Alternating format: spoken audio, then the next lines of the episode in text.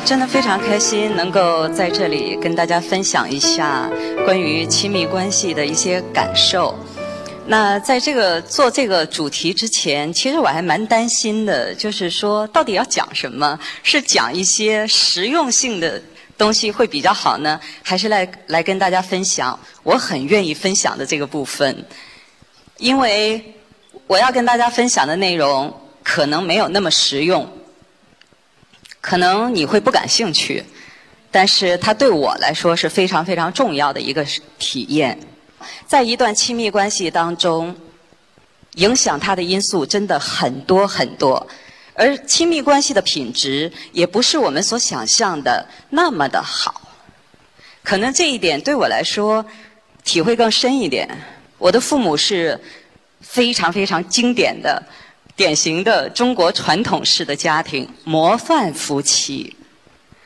有一度，呃，在某些年当中，他们曾经被很多的媒体报道，因为我父亲是很杰出、很优秀的一个男士，然后我妈妈就扮演了那个富有牺牲精神的，为这个家庭做了很大贡献的一个贤妻良母。我想，这在我们中国人的观念里边，这是一个非常好的家庭，这是一对完美的夫妻，他们看起来那么和谐，相敬如宾，一辈子至少我和我哥哥，那就更不用说我们的邻居了，他们没有看见过我父母吵架，从来没有人看见过他们红过脸，在我们中国人的观念里边，这是模范夫妻，对吧？是我们很多人向往的一种伴侣的状态。可是我在这样一个幸福家庭里边长大，我心里始终有一个问号：我爸爸真的快乐吗？我妈妈真的快乐吗？他们真的彼此相爱吗？我想后者对我来说是一个更大的疑问。我很坦率的承认，我不认为他们相爱，他们彼此相敬。但是关于爱情这件事，我是打问号的。就是这个问号，促使我像疯了一样的、着了魔一样的去关注亲密关系的品质。我始终觉得，什么是亲密关系？一个高品质的亲密关系，它应该是有一种，你可以很清楚的用你的身体感受到爱的流动、爱的温暖、爱的支持，而不是你需要隐藏起你自己的某些部分去扮演一个好人、一个好丈夫、一个好妻子、一个好女儿、一个好儿子，不是这样的。一个真正幸福的家庭，不应该是这样的。家是爱的港湾，家不是舞台，不是要让我们来表演自己有多么的优秀和成功。我就是带着这样的一个疑问，现在我想跟大家来分享一些很漂亮的照片。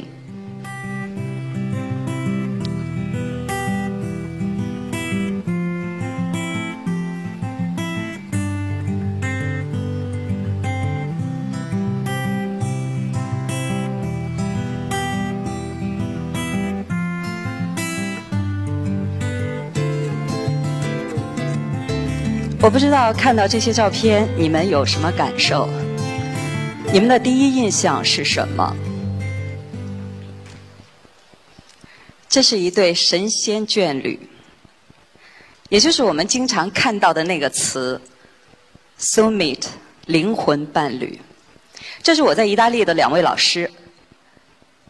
我在网上看见他们的消息的时候，我第一眼是被他们的照片吸引了。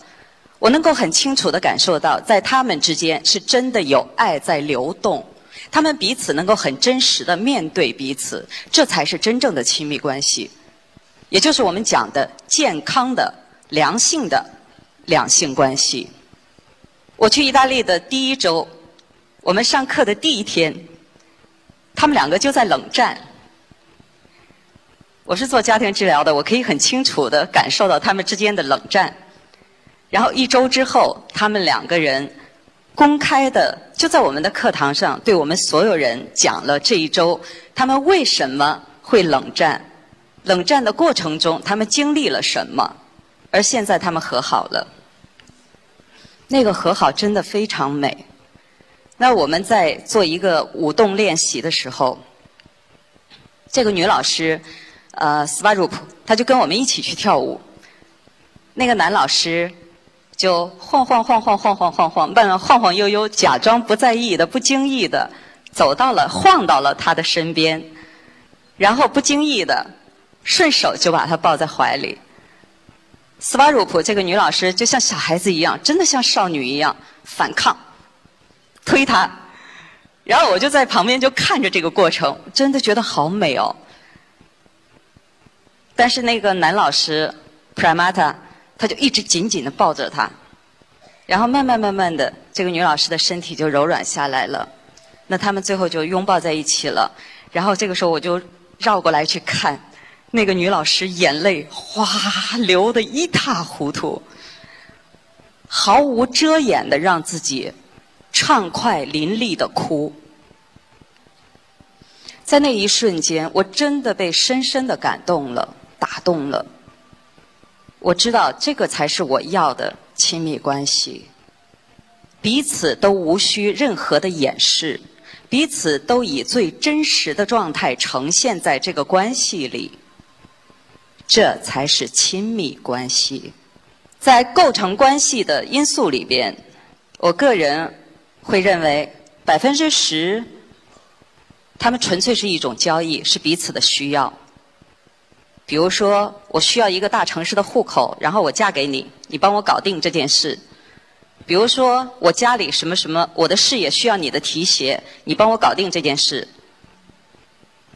这是少数的，而真正像他们这样达到一个灵魂伴侣的状态，也是少数的。百分之十，百分之八十的我们是处在需要和爱之间，在我们的关系状态里，有彼此对彼此的需要，但也有感情的成分在。不同的只是需要更多一点，还是感情更多一点。不要去试图否认，在你的关系里边没有需要，它一定有。需要不一定是物质上的，也会有精神上的。更多的是精神上的，比如我需要有一个人对我嘘寒问暖，我需要有一个人来关注我，我需要在这个关系里通过这样一个关系的存在，表现出我的善良和大度。我有一个朋友，一个很好的，他也是个治疗师，但是很不幸，他自己的婚姻很糟糕，但他一直困陷在这样的一个糟糕的婚姻里边。历经十年的磨难，终于有一天他醒悟了。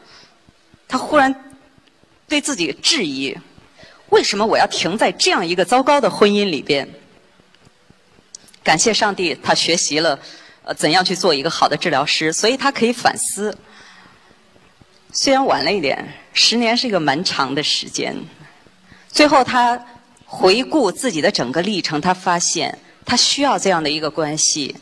因为这段关系让他博得了所有人的赞美，她的婆婆、她的公公、所有的邻居、所有的朋友以及那些不相干的陌生人，所有人都在说：“哇，这个女人太伟大了，她太了不起了，她能够忍受这样的不公平的待遇，还对这个家这么的好，这么的。”奉献，就像圣女一样，圣母玛利亚，这就是他的圣母玛利亚情节，导致他留在这段关系里。这一样是自己的需要，不是爱。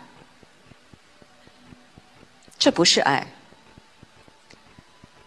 所以在一段关系里边，我们大部分人是怀揣着自己那个受伤的小心灵进入到一段关系里的。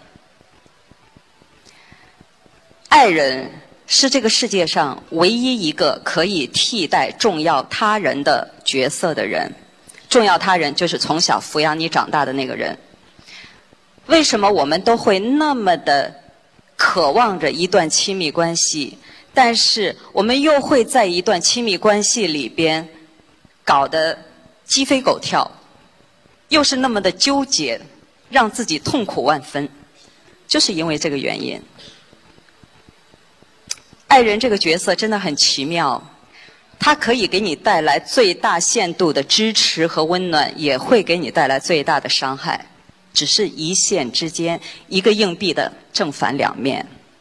那怎样去为自己营造一段健康的、良性的亲密关系？日本有一个心理学家曾经写过一篇文章，他那篇文章我真的很喜欢。他说，要理解一个人，是要豁出性命去，你都不一定能够完成。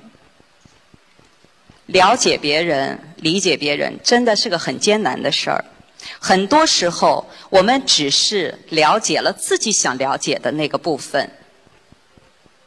理解了自己想理解的那个部分，这还是好的。